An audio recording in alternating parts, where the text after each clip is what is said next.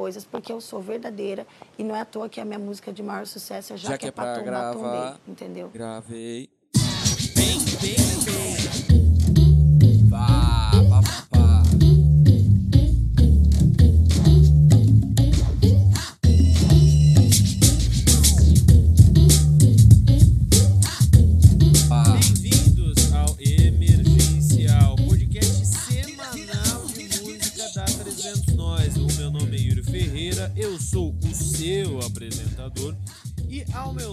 Está sempre ele, Lucas Dardes. Como é que você está, meu querido?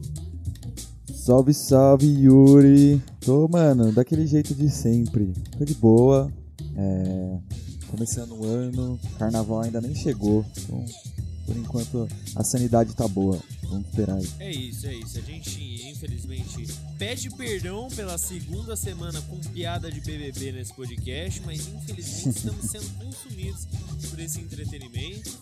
É, e, mas seguimos aqui falando de música, talvez a gente fale um pouco de BBB, com humildade sempre, não é, Dardes? Sempre acima de tudo. Acima de Deus, inclusive. Giro de notícias. Da semana passada, vamos começar com uma polêmica aqui da Phoebe Bridges, cantora de folk, de rockzinho, que estourou no passado com o álbum Puncher, que teve aqui na lista de top 20 da 300 Noise e de várias revistas e blogs, portais especializados em música. Ela foi tocar lá no Saturday Night Live na semana passada e ao final da música I Know Change, que inclusive pra mim é a melhor música desse álbum, tá? É um puta álbum, mas essa música, enfim, ela rouba a cena, né? Ela tem um, um instrumental ali com trompete, pau, o bagulho é muito da hora, tem um final assim bem épico, explosivo. E a Phoebe Bridges pegou a guitarra dela e, mano, socou ela no retorno, destruiu a guitarra, né? Então, mano, um bagulho. Ah, segui nos olhos, mano, mordei nos beiços. Foi lá e destruiu a guitarra e, pô, que boa, até aí nada demais, né? Mas a internet, como sempre, fez um estradalhaço. Então, muita gente comentando via Twitter, Facebook, enfim. Falando, que, pô, mano, por que, que ela fez isso? Que coisa idiota, sabe? Tipo, tá gastando dinheiro.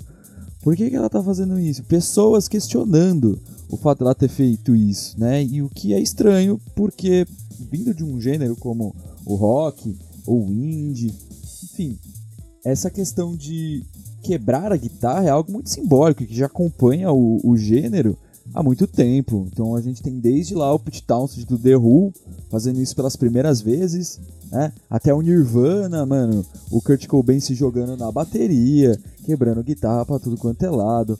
O Paul Simon do The Clash, a capa do grande álbum London Calling, né? A capa eternizada do cara destruindo o baixo. É o, é o baixo, né? O baixo. Então, assim, qual o problema, né? É porque ela é mulher? Jimi Hendrix pôs fogo numa guitarra. Pois é, né? E aí, tipo, qual é o problema? É por conta que ela é uma mulher? É por conta que ela é uma artista em ascensão? Qual é o problema, sabe? Tipo, os roqueiros são os que mais enchem o saco, né? E principalmente a galera boomer aí dos seus 40, 50 anos de que o rock é, não sei o que, é tudo cheio de frufru, porque não é mais hoje em dia. A menina vai lá e, mano, soca a guitarra no meio de um programa ao vivo e é, de repente isso vira algo controverso, né? Eu não entendo essa essa lógica de, do, do, do roqueiro e da, da internet em si de, meu, achar que isso é algum problema, né? Inclusive ela deu declaração depois falando, putz, a, empresa da guitarra, mano, me passou aviso, a gente fez um esquema, era tudo combinado, tipo, é um show na TV, sabe? O, o retorno ela disse que era falso, então sabe, uma polêmica besta, um negócio idiota que acho que só revela mais um pouco é, essa questão do machismo dentro da, da indústria musical, né? não só no rock, mas acho que em qualquer gênero a gente vai encontrar isso. É isso. É, falando em Saturday Night Live também, a gente tem o Morgan Wallen aí, ele é o, o cara da próxima notícia.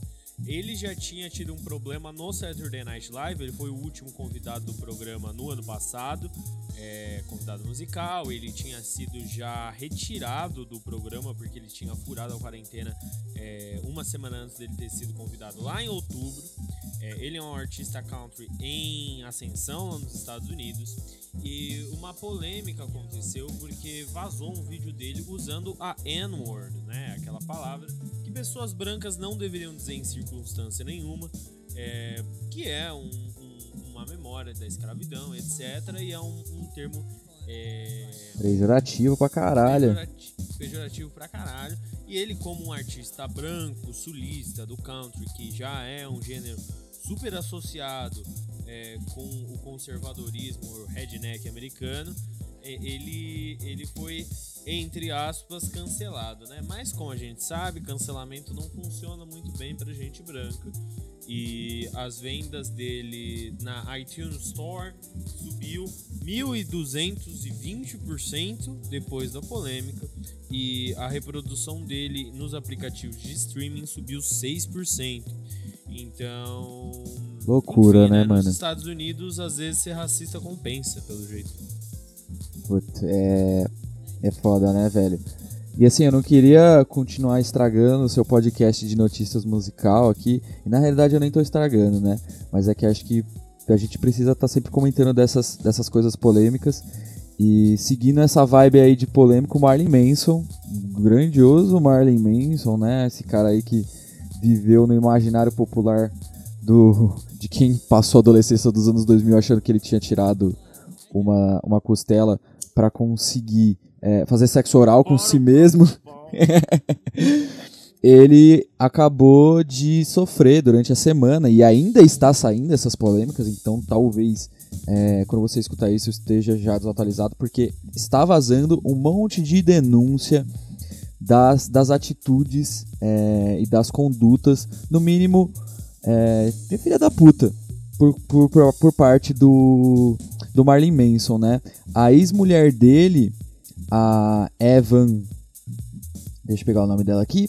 Evan Rachel Wood. É Evan Rachel Wood. é, fez um post no Instagram esses dias, um, pelo Stories inclusive, contando como que era o relacionamento dela e relatando o abuso psicológico, o tal do gaslighting, né, de tentar comer a mente dela, inventando mentiras, achando que tudo que ela tá falando na realidade é a piração dela. Enfim, contornando ela em diversas situações, fazendo ameaças psicológicas e verbais. E dentro dessa onda, um monte de ex é, ex, acho que duas ex também soltaram depoimentos revelando que de fato ele é esse tipo de cara. Né? Algumas pessoas que trabalharam com ele também soltaram isso. Entre essas pessoas tem inclusive o guitarrista do Limp Bizkit, aquele cara que se veste lá de um jeito esquisito que toca guitarra, ele tocou com Marley Manson durante uma cota. Ele falou que sim, de fato é, é verdade tudo isso. E até a Phoebe Bridges, que a gente acabou de comentar, fez uma declaração de que quando ela era menor, ela era super fã dele, chegou aí na casa dele, ele fez uma piada que eu não sei na verdade se é uma piada, pode ser real, né? Que existia um quarto de estupro na casa dele. Enfim, uma coisa pior do que a outra, tá? Então, por conta disso, ele já perdeu um contrato com a gravadora, o que é legal, foi retirado de teles, é, séries de televisão que ele fazia parte. O empresário dele também já caiu fora. Então, alguma coisa está sendo feita em relação a isso, né? O filme dele está queimadíssimo agora, né? Então, para quem duvidava que ele fosse é, um, um, retardado também na vida real, porque até então, né, todo mundo viu o Marlon Manson e tinha aquela ideia de que, ó, beleza, é uma imagem dele e tal, ele construiu isso, e esse é o apelo dele, né? Um apelo midiático e tal, de ser esse cara diferentão. Mas na realidade não, né? Inclusive saiu até declarações racistas dele, dele xingando uma das, uma das ex-companheiras dele de judia e usando a tal da N-word também em conversas particulares, né? Com equipe, com produção e que tipo, todo mundo era meio que obrigado a participar dessa brincadeira e dar risada junto dele. Um negócio super feio, uma queimação de filme séria, seríssima. E o que é uma pena, porque o Marlon Manson é um dos caras pilares, talvez assim, do industrial, do rock industrial, do metal industrial indo pro mainstream. E eu imagino que ele tenha, mano, muitos fãs por aí, talvez você que esteja escutando, seja um fã do Marley Manson. É, e é uma pena, né? Você ter um cara que você curte, né? Eu pessoalmente nem sou muito fã do cara. Mas eu entendi, assim, o impacto dele em, em determinado década ali de 2000. Eu acho que ele tem, de É, fato, sua um importância. cara que, que, que me- meio que levou aquele sonzinho do Nine Inch Nails, que era muito. é, não underground, mas estava muito ali no alternativo, por um lugar meio mainstream mesmo. É, Um tipo, lugar MTV, né? É. Enfim, é uma merda, zoado demais. E o que me deixa mais tranquilo é que pelo menos, né, pelo menos, algumas coisas já estão sendo feitas, né? Contrato já perdeu, já saiu de série. Vamos ver até quanto tempo isso dura, até quantas pessoas não vão esquecer dessa história. É, continuando no tema de assédio, né? É foda a gente ter que falar disso, e é um tema muito recorrente aqui no emergencial, infelizmente. Mas é dessa vez aqui no Brasil, né? O, o Anderson do o Anderson Leonardo do Molejo, ele foi acusado de estupro é, por um jovem chamado MC Marlon, né? O relato que saiu, acho que em sua primeira versão, para o, o, o jornal O Dia, né, em, primeiro, em primeira mão, basicamente o, a, a, narrativa é que esse jovem, esse MC Marlon, ele seria assessorado, pelo Anderson do Molejo e aí eles foram fazer uma reunião num motel e aí o cantor do molejo teria estuprado o jovem sem a utilização de camisinha, é, enfim. É, o relato é bastante gráfico, acho que não cabe a gente entrar muito em detalhes aqui. E o Anderson Leonardo fez a sua defesa. Acho que uma das piores defesas de que eu já vi na minha vida. Nossa, um bagulho, mano, bizarro, né, velho? Absolutamente bizarro. Ele fala que ele fala que transou sim, né? Ele usa termos um pouco mais chulos. Ele diz que comeu o viado, né? Enfim. Nossa, mas ele usa uns negócios tipo sujo assim, né, mano? Sujo. É, é melhor Ele nem reproduzir aqui, porque, mano, depois você procura, porque, nossa, é uma declaração muito zoada, mano. foi bem zoado. E assim, ele fala que o sexo foi consensual. A defesa dele mostra mensagens, etc., falando que foi uma relação com consenso. O jovem alega que não houve consenso. E, enfim, o caso ainda vai dar bastante repercussão, está sendo investigado pela polícia. A vítima tem provas, né? Que é uma coisa um pouco é, rara de acontecer. E, enfim, vamos ver o que se desenrola. É uma, uma pena também, porque Molejo é uma banda que putz, sempre divertiu muito o povo brasileiro. E agora vai ficar marcada sobre um tema que é bastante sério, inclusive, que muitas vezes passa desapercebido, que é o assédio sexual de homem contra homens, que é bastante comum, recorrente, e existem muitas vítimas aí, né? Então, acho até importante esse tema entrar na roda, a gente não comenta ele muito, mas acontece. E, enfim, uma bosta, né? Uma bosta. Sim. Mas é isso mesmo que você falou. Total, tem nem o que acrescentar. E vamos lá, agora Vamos lá. vamos. Se querer é poder, tem que ir até o final. final. Se quiser vencer. o Paulo Ricardo que, mano, paga todas as contas dele nessa época do BBB, né? Ai, ai.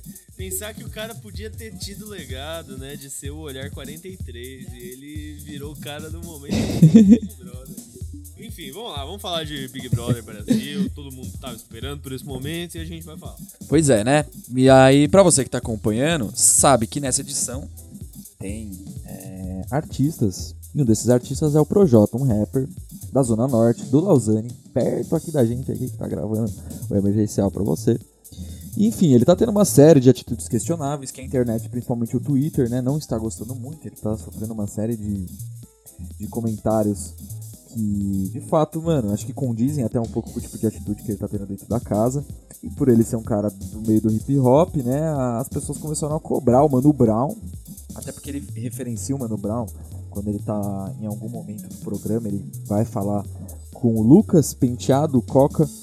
Ele acaba referenciando o Mano Brown, fala sobre a influência do Mano Brown na vida dele, na música dele, e as pessoas ficaram curiosas pra saber, né? E aí, tipo, e aí, Mano Brown, você concorda com o Projota, pá, não sei o quê? E o Mano Brown, mano, assim, curto e grosso, do jeito que ele é. Pá, cara, não tenho opinião sobre o Big Brother, não preciso ter, não quero. Quem tem, assiste, ó, mano, não tem nada a ver comigo. E é isso. Mano Brown sempre, mano, visão demais. É... E tá certo ele, não precisa ter, e tanto faz. Né? Ele não tem que ficar dando palco pra nada, tem que ficar fazendo comentário sobre essas paradas, né? Porque é mais fácil focar em outras coisas, né? Tem a Bugnipe lá, ele tem um monte de parada muito mais séria pra ficar se preocupando, né? E outra, não é pai nem mãe de ninguém, né? Não é responsável pelo comportamento de nenhuma pessoa que não ele mesmo. Pois Não, é. E, e, assim, toda a polêmica do BBB eh, se centrou na história do Lucas Coca penteado, né? Inclusive as falas do próprio Projota quanto ao Brown. É, E assim, o Lucas ele saiu, ele foi, ele, ele caiu fora do BBB justamente pelo comportamento ostensivo de dois artistas, né? Tanto do Projota quanto da, da Carol Conká, né? E, enfim, a- também teve outras pessoas que, enfim, forçaram essa situação. Acho que é importante falar aqui, até eu como um, cara bissexual, acho que é, se posicionar nesse momento, porque o que aconteceu com o Lucas é um dos casos da tal bifobia. Não sei se eu gosto tanto desse termo, mas de fato invisibilizaram um moleque que saiu do armário na porra do Big Brother. Esse é um negócio enorme. Teve gente aí que pagou desconstruída, enfim, cagou com a cabeça do moleque. Graças a Deus ele caiu fora daquele ambiente onde ele estava sendo torturado. E ele recebeu uma baita de uma notícia boa, porque o Dennis DJ, né, o DJ Dennis com dois N's, que enfim, um cara enorme aí do funk brasileiro, um cara enorme do backstage brasileiro, chegou e trocou uma ideia com ele e, enfim, ele vai assinar agora o Lucas, assinou, ou tá bem próximo de assinar com a Sony Music? Ele ganhou bastante seguidores, o cara foi abraçado pelo Brasil, mesmo com todos os erros que ele cometeu na casa. E agora ele vai ter uma chance dentro do mu- mundo da música. Ele que é rapper, ele que é slammer, ele que já, enfim, se apresentou, é ator também, então teve muito trampo aí na própria Globo.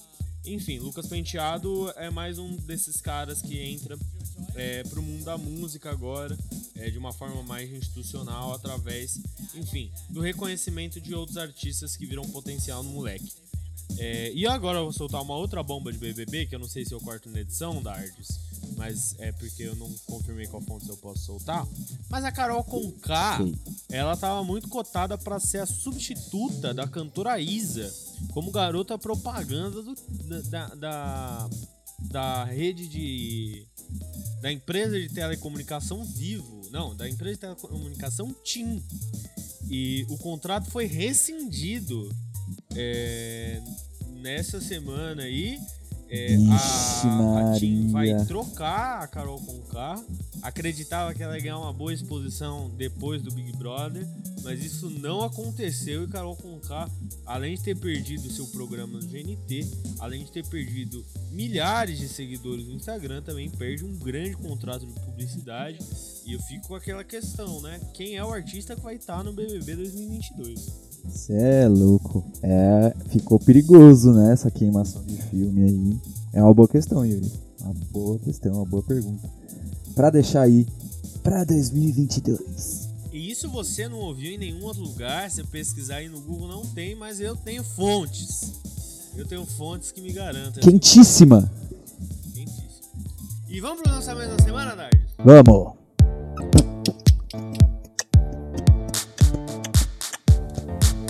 Lançamento da semana. Vamos lá. Vê. Começando.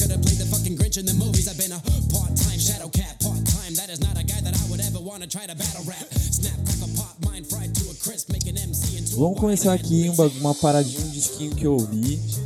Tá fazendo um rebulicinho até na internet. De uma artista japonesa chamada Nana Yamato. Ela é de Tóquio. Ela lançou um álbum chamado Before Sunrise. E puta trabalhinho bacana, hein? É, ela aparentemente estuda, ela também trabalha, ela tem um hobby por colecionar discos. E no tempo livre dela, pela madrugada, ela curte compor. Ela compõe as musicazinhas dela de uma forma muito do it yourself, faça você mesmo, né? E bem da hora esse resultado desse álbum que ela soltou aí pra gente. É um álbum que canaliza muito bem essa questão da solitude, da claustrofobia das megalópolis, em especial da experiência dela vivendo na cidade de Tóquio. E tem também uma questão desse fruto aí, dessa vida tediosa que é a vida adulta, né? Então essa monotonia. É um disco que trata um pouco sobre isso, né? Ele é bem intimista em alguns momentos, mas ele também é um álbum muito gostosinho de escutar, né? Ela compôs e tocou tudo, então tudo dentro de casa. Foi produzido pelo Jonathan, Jonathan Schenck, que é um cara que chegou a produzir o Parket Counts, uma série de outras bandas aí que vem ganhando destaque também no mundo da música. Puta, a menina é muito talentosa, muito massa. O som é um som é, um popzinho que flerta ali com R&B, tem umas melodias bacanas, umas harmonias de guitarra e de teclado bem massa, uns beatzinhos, coisas eletrônicas. É um puta trabalhinho bem feito, né? Ela tem muito talento, muita coisa para lançar ainda. Eu espero que ela continue, né? E bom resultado, adorei, assim. Bom algo para você escutar assim no seu dia a dia, indo pro trabalho, pro metrô. Com certeza, mano, você vai se apaixonar.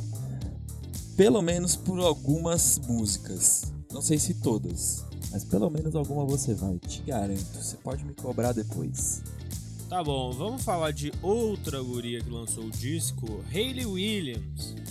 Flower for Vases slash Descansos. Disco aí acusticaço, mais ou menos da querida Helen Williams, segundo disco dela, ela que lançou o aclamadíssimo até Petals for Armor no ano passado, lança esse Flower for Vases, um disco bem diferente, né, do que muita gente estava esperando, bem diferente do primeiro trabalho dela, é, ele é bem mais acústico, bem mais cru, é, um pouco mais melancólico, né, ela tá sempre ali acompanhada de um violãozinho, ainda lidando com os traumas de relacionamento dela, ela que teve um casamento aí bastante conturbado, com denúncias de relacionamento abusivo, etc.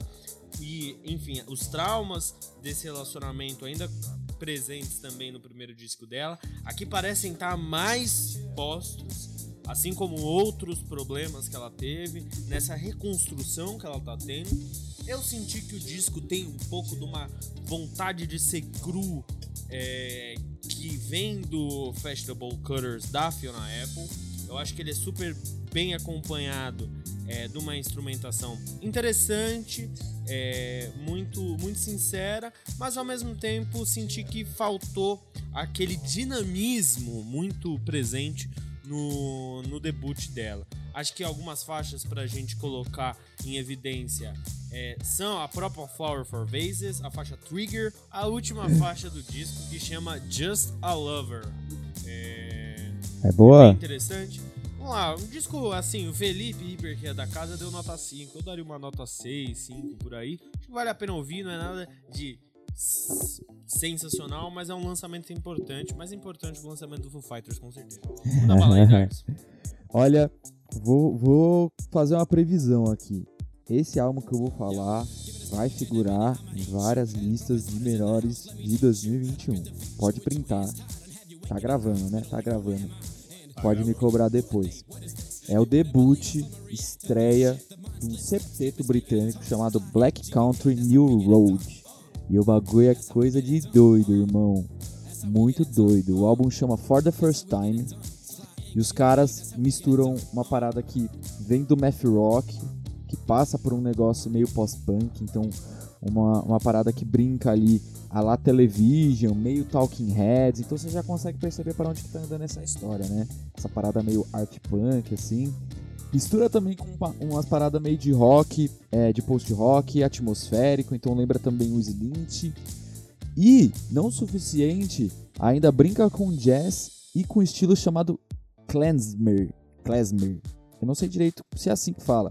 Porque o klezmer é um gênero de música judaico, né, desenvolvido pelo Askema, Askemanazes, que é um, se eu não me engano, é uma etnia, não sei se chega a ser uma etnia, mas é um, um grupo de judeus né, da Europa Oriental. Então ali mais pro, pro leste da Europa, é como eles são comumente é, referidos os judeus Akemanazes eles desenvolveram esse estilo de música aí, que é um, um, estilo de música mais folclórico, que não é tão litúrgico, acho que pode ser ou não pode ser, enfim, eles misturam esse tipo de coisa com o som deles, né, um, uma brisa totalmente gravada ao vivo, a produção ficou a cargo do Andy Savers, que é um maluco que já trabalhou com My Blood Valentine, com o Sigur Ross, e assim, é um álbum que eu tô vendo que tá fazendo um buzz, tá tendo um hype, já tá dividindo opiniões, então tem gente que tá tipo, ah, nossa, essa parada só faz sucesso porque, né, todo mundo adora pagar pau pro Talking Heads, pro Television, pro Slint, e lembra muito em alguns momentos.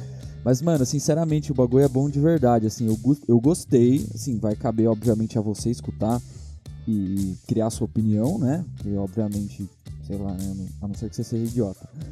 Mas, olha, eu achei da hora, eu sei que, assim, tenho quase certeza que é um álbum que vai figurar, assim, melhores do ano, com certeza, para muita gente. Pelo menos no meu já, já tem um lugarzinho ali é, reservado. É, mano, muito foda mesmo. Tem um som, inclusive, que chama Science Fair, que o final dele é, mano, tá, bagulho é, mano, bater a cabeça, assim, no asfalto, velho. bagulho é muito louco. Então tem, tem sax, tem coisa eletrônica, tem free jazz. Mano, assim, se você quer pagar de patrício musical em 2021, esse é algo que você tem que escutar e falar bem quando você estiver no bar, tá ligado? Então fica de cona aí, mano, de cona master pra esse ano pra você que gosta de pagar de sabichão musical. É, a gente tá aqui pra fazer isso. É, então. Não, não que eu não seja, né? Assim, eu até tento não ser, mas no final eu acabo servindo a carapuça, tá ligado? E outro lançamento agora é dois EPs. O primeiro dessa menina é Amber Strawbridge, Strawbridge, ela também é britânica, mas ela não assina sobre esse nome, ela assina sobre o nome de Bored at My Grandma's House. Eu achei esse nome sensacional. E ela lançou esse EP. É bom mesmo. Sometimes I Forget You're Human Too. Tem cinco faixas. É, é um disco, enfim, daquela coisa meio dream pop é, shoegaze, se você curte um, um Phaser Days, se você curte um, um Star, eu acho que isso vai ser legal para você. É, bem aquela pegadinha, guitarrinha, muito delay, muito echo, muito reverb e muitas emoções para você bater a cabecinha pensando é, na menina que você gosta, no menino que você gosta. Bored at My Grandma's House, cinco discos, cinco faixas é, eu acho que você vai gostar. Acho que ela é uma artista que tem bastante para entregar é, nesse gênerozinho aí. E recomendo, se você quer bater a cabeça e sofrer um pouquinho, esse EP é bem bacanudo. E para fechar, o Bomb Stereo, que é uma banda duo, não sei em que situação estão os membros hoje em dia, é, da Colômbia, eles lançaram um EP, o primeiro em muito tempo dele sem disco original. É, Água é o nome do EP ele volta muito é, pro, pras, pro disco da banda que foi mais bem cedido, né? O Elegância Tropical. É um disco meio etéreo, meio elementar, meio espiritual, meio eletrônico, meio dançante, meio guitarrinha, meio batistaca. Eu acho que vale a pena você conhecer. Se você não conhece Bomb Estéreo, é, enfim, é uma das melhores bandas da América Latina da última década, com certeza. E esse EP entrega. Eu acho que vale você aí que curte fumar uma maconhinha, dar um salve nesse disco, porque ele é bem interessante para quem curte uma vibe latinidade espiritual. Achei bem bacana. Cinco quatro musiquinhas, é, 20 minutos rapidinho você termina. E é isso. Vamos para o momento Big Hammer. Traduzindo, o momento martelão. Martelonas. Que é aquele momento do dia, aquela hora do seu trabalho, do seu almoço, às vezes, né? Que você vai procurar uma notícia, vai tentar se atualizar aí na medida do possível. E você vê alguma notícia que não faz sentido, uma notícia que você achou engraçada, idiota, te deixou com raiva, te deixou triste, que evoca sentimentos múltiplos a gente faz um. A gente separa aqui o que a gente acha interessante e traz para você. Normalmente o que a gente acha engraçado, às vezes é o que a gente fica meio puto e, ou acha idiota. Hoje, de novo, é uma continuação da semana passada. Então é o, é o To Be Continued do último emergencial que você ouviu. Se você não ouviu, você volta, para, ou escuta, e aí volta pra cá. Tá bom? Porque senão você não vai entender nada. É o que aconteceu. O 50 Cent, semana passada, né, nessas últimas semanas, que, né, como sendo 50 Cent tá sempre falando mais do que, deve. Primeiro, é o primeiro martelão continuação, né? É, exato. E o 50 Cent, né, a gente já sabe que nesses últimos anos ele gosta de falar, né? Ele tem, tem essa característica agora de que, como ele lança mais música, ele, ele dá declarações, mano, a ver navios, assim, tá pouco se fudendo, ele só sai falando groselha. O que é demais, né? A gente se diverte, eu adoro 50 Cent, assim, tipo, Gosto das músicas dele. Eu também adoro quando ele fala groselha, né? E ele desafiou o Floyd Mayweather, né? Ele que, eles que já têm uma relação aí de montanha russa, então, sabe, toda hora fica se cutucando, tem hora que é amigo, né? Já foram parça, tem hora que não é. E aí ele desafiou o Mayweather esses dias aí pra uma luta de boxe, né? Tipo, e ainda tirou uma onda com ele, falando: ah, você nem ia conseguir, tipo, alcançar o meu peso pra gente conseguir fazer uma luta justa e tal, né? E o Mayweather, que também é cachorro louco, né, tá nem aí, né? Já deu um, um, uma murrada na cara do Conor McGregor e já tá com uma luta marcada aí pra enfiar a mão na cara do Logan Paul, esse youtuber metido a besta aí. Eu espero que, que o Floyd Mayweather vença essa luta, tá? Porque ninguém merece o Logan Paul.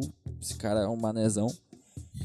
E aí ele aceitou lutar contra o 50 Cent. Falou, mano, eu vi que ele quer lutar contra mim, eu vou aceitar. E, mano, tô nem aí se seu peso é maior que o meu. Eu aceito, vamos aí. Tipo, já vou fazer essa luta com esse, com esse youtuber aí, com esse maninho.